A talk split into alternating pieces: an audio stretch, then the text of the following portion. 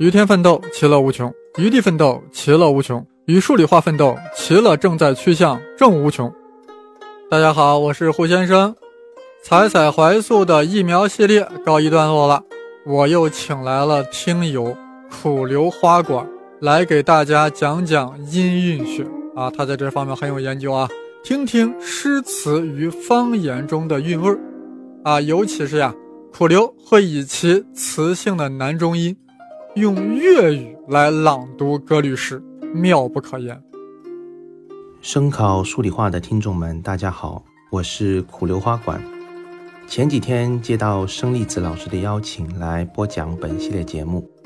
在本系列节目中，我主要想向大家介绍一些关于汉语音韵学的基本常识，以及音韵学与汉语方言之间的联系。随着国家的大力推广与普及呢？普通话已经成为了如今中国大部分地区人们生活交流、读书认字的主流语言。但是呢，不知道喜欢古典诗词的朋友们是否曾经有过这样的困惑：在用普通话朗诵一些唐诗宋词的时候，有时候会感觉声色拗口，甚至一些格律诗的韵律在普通话中呢就是不规则的。其实呢。这是因为现代普通话的声韵体系相比古汉语啊，已经大大的简化了。这些看似不规律的读音，放在古代呢，就是完全合辙押韵的。那么我们应该如何去了解古汉语的声韵体系呢？首先就是通过阅读古代流传下来的韵书，其次是可以通过研究现存的汉语方言来推测古音。中国地大物博，幅员辽阔，一些南方偏远地区的方言，由于山脉河流的阻隔，其地方语言难以受到外来语言的入侵，所以在这些地方的音韵系统中，就多多少少的保留下了一些古音的痕迹。比方说，在我的母语粤语中，就保存有非常多的古汉语读音。所以粤语啊，就非常适合用来朗诵唐诗。大家应该背诵过杜甫的那首著名的《春望》吧？国破山河在，城春草木深。感时花溅泪，恨别鸟惊心。烽火连三月，家书抵万金。白头搔更短，浑欲不胜簪。杜甫的诗歌呢，以格律工整著称，但是在普通话中，“身”“心”“金”“簪”这四个字却是无法押韵的。那么下面我就试着用粤语来读一读这首诗，大家一定要仔细听。春梦，国破山河在，城春草木深。感时花溅泪。恨别鸟惊心，烽火连三月，家书抵万金。白头搔更短，浑欲不胜簪。我们可以发现，在粤语中，“心”“心”“金”“针”这四个字就是完美押韵的了。不仅如此啊，在这首诗中，一些在普通话中混淆的平仄格式，在粤语中也被区分了开来。这些呢，在后面的节目中还会详细讲。这一期节目啊，我主要介绍的是古代的韵书，也就是广韵的声韵体系以及音韵学中的一些基础概念。广韵呢，全称叫《大宋重修广韵》。是北宋真宗时期由官方编定的一本运书，主要反映的是北宋初年的官话体系。其实，在宋代之前，唐人也曾经编写过体系完整的运书，其中有代表性的叫切韵。切韵到现在已经失传，残存下来的呢，就只有一些只言片语。好在宋代的广韵，就是在唐代切韵的基础上。扩充内容、增编修订而来的，所以通过研究广韵呐，就可以大致了解整个唐宋时期的声韵体系。要了解广韵的声韵体系，首先需要介绍的一个概念呢，就是声母。在汉语中，一个汉字的读音就是一个音节，在这个音节开头的那个辅音就叫做声母。大家还记得汉语拼音中的那个声母表吗？就是那个波泼摸佛的特呢了的那个声母表。但是古人并不认识这些拉丁字母啊，那么他们是如何记录声母的呢？在广韵中。就是用一个以某个声母开头的汉字来代表这个声母，比如说“光明”的“明”这个字，它的声母是“摸”，那么就把“摸”这个声母叫做明母。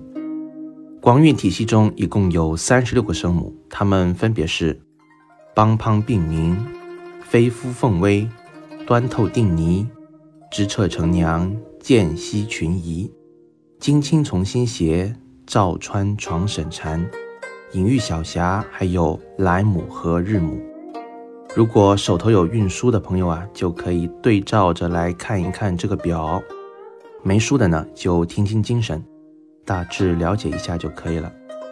为了描述这些声母，我们通常把声母表中一横排的声母分成一组，以这一组中的第一个声母作为这个组的名称，比如说。梆滂并名就叫做邦组，接下来的就是端组、支组、金组、庄组、张组、建组等等。这个概念非常重要，在后面讲方言的时候呢，会经常提到。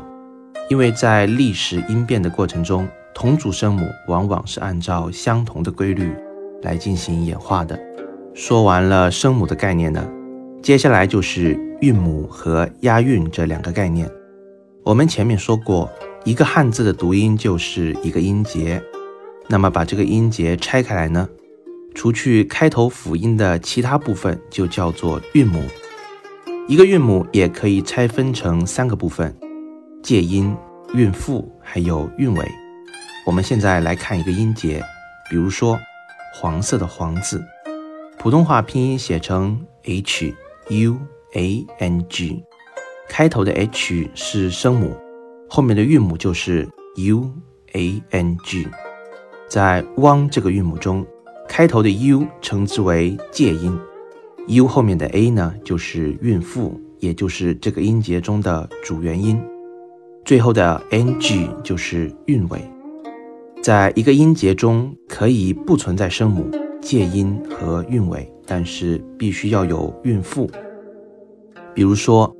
妈妈的“妈”这个字的音节就只有声母与主元音。最极端的，比如“鹅鹅鹅”曲项向天歌中的“鹅”字，就只有一个主元音“呃”。了解了韵母的结构之后，我们就可以来说一说韵和押韵的概念了。在广韵中，韵和韵母是两个不同的概念。韵母包括的是介音、韵腹、韵尾。但是不包括声调，韵呢可以不包括介音，但是就要包括声调。押韵的本质就是在声调一致的音节中，韵腹以及韵尾要相同，介音和声母呢则可以不同。举个例子来说，杜牧的一首著名的诗《山行》：远上寒山石径斜，白云深处有人家。停车坐爱枫林晚，霜叶红于二月花。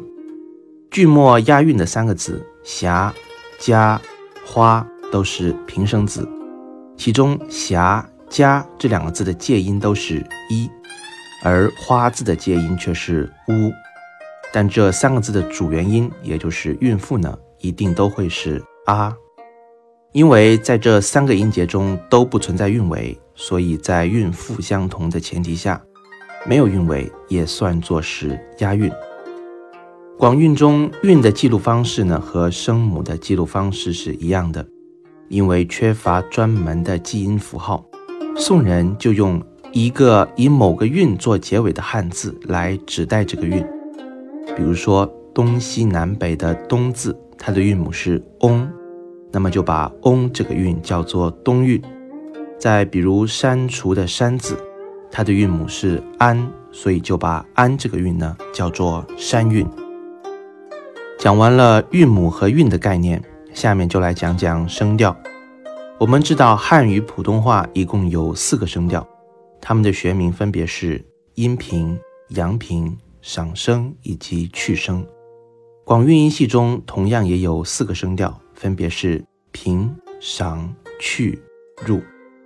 其中的平声就叫平声，上、去、入三声呢就统称为仄声。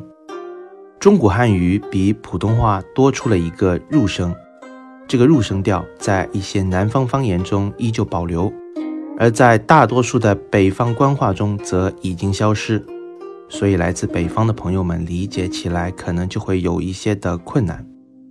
其实严格来讲，入声并不算是一个独立的声调，在广韵当中，古人将以波、的、歌这三个辅音作为韵尾的字统称为入声字。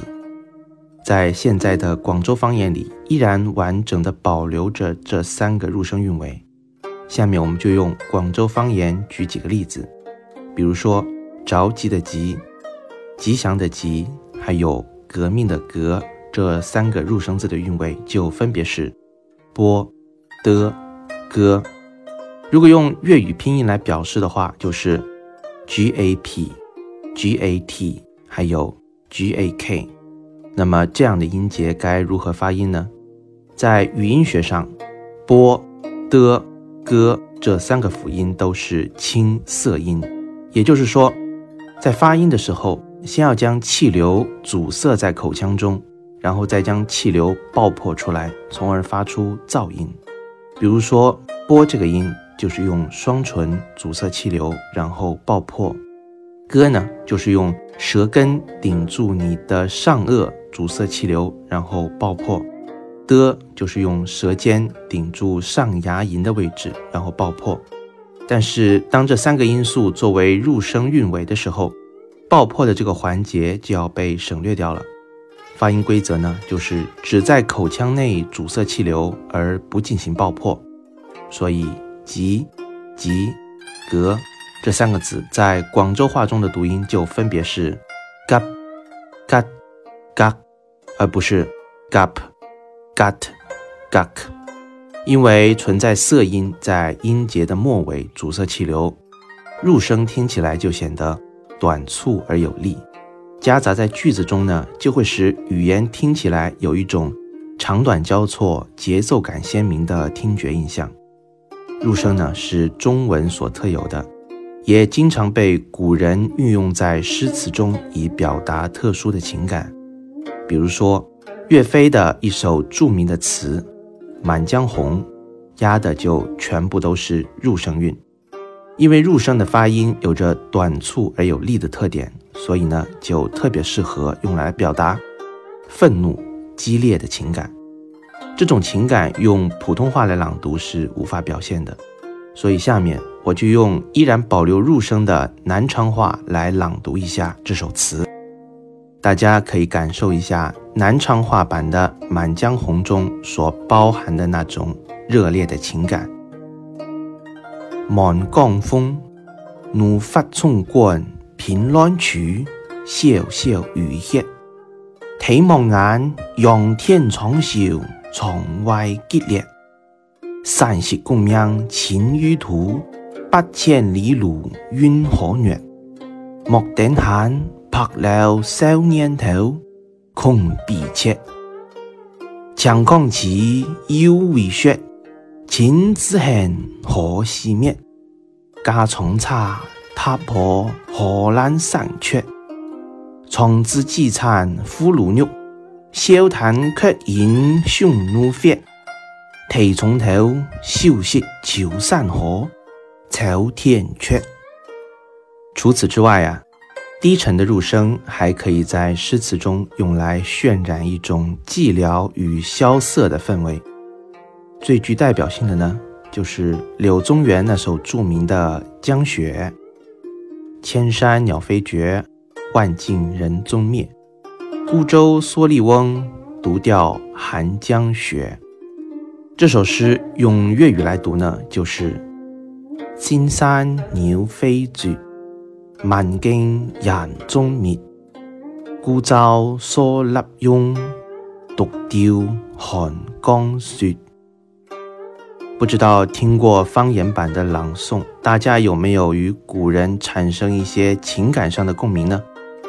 所以啊，我一直建议喜欢汉语古典的北方朋友们，可以多来了解一些我们的南方方言，这样呢就可以增进对诗词文学的理解与感受。好了，讲完了诗词，我们接下来继续聊广韵。在广韵中，一共有一百四十二个韵母。如果按照押韵的原则，用韵腹、韵尾和声调构成一个韵的方式来统计，那么平、上、去、入四个声调加起来，一共就有两百零六个韵。如此庞大的数量，实在是难以记忆与整理。所以古人又把这两百零六个韵，按照韵尾相同、韵腹相近的原则，归类为十六个韵社。这十六个韵社分别是通社、江社、止社、豫社、谢社、真社、山社、校社、果社、贾社、当社、耿社、增社、流社、深社和弦社。在等韵图中呢，经常用开口、合口以及一二三四的等地来分析每一个社当中所包含的韵母。那么，什么叫做等地呢？通俗来讲，等地就是用来描述一个韵母开口度大小的概念。从一等到四等，数字越大，开口度呢就越小。举个例子来说，航海的航这个字的韵母 ang。就是一个典型的一等韵母，因为它的主元音是啊，发音时开口度较大。如果在这个韵母的前面加上一个介音一，央这个韵母就会变成一个三等韵母。因为相比啊而言，元音一发音时的开口度较小，作为介音的时候啊，就会使整个韵母从一等变为三等。在广韵音系的构拟中。元音一和乌都可以作为韵母的介音，其中以乌作为介音的韵母，我们把它称为合口韵母；以一作为介音或者没有介音的韵母呢，我们就把它称为开口韵母。有了上述的这些概念，我们就可以在运书中通过发音准确地定位每一个汉字的位置。比如说“荒凉”的“荒”这个字，它的声母是 h。也就是小母，韵母的介音是合口介音 u，元音是 r，韵尾是 ng。那么在广韵中，就把 h u a n g 这个音节描述为小母唐韵合口一等平声字。除此之外，古人也通常用反切的方式来描述一个字的发音。通俗来讲，就是用。前后排列的两个汉字来切出另一个汉字，取反切前字的声母以及反切后字的韵母与声调，来组合出被切汉字的读音。举例来说，“东方”的“东”这个字的字音在广韵中写成“德宏切”，其中反切前字“德”与“东”同属端母，反切下字“宏”。与东同属平声中的合口东韵，但是这样的注音方式也存在其内在的缺陷，因为缺乏科学的记音符号，汉字的字音在不同的历史时期都是在不断变化着的，所以通过反切并不能考证出某一个汉字在某一个特定历史时期的准确发音。但是我们依然可以通过观察不同历史时期同一个汉字反切前后字的变化，来推演出读音变化的规律。这些在后面讲韵母的时候呢，还会深入讲到。说完了反切，这期节目啊也就接近尾声了，主要是介绍了一些音韵学上的概念以及广韵的声韵体系。旨在为后面介绍方言做一个铺垫。下一期我们就要开始讲具体的语音音变了，内容可能会有些硬，所以大家先消化一下。我们下期再见。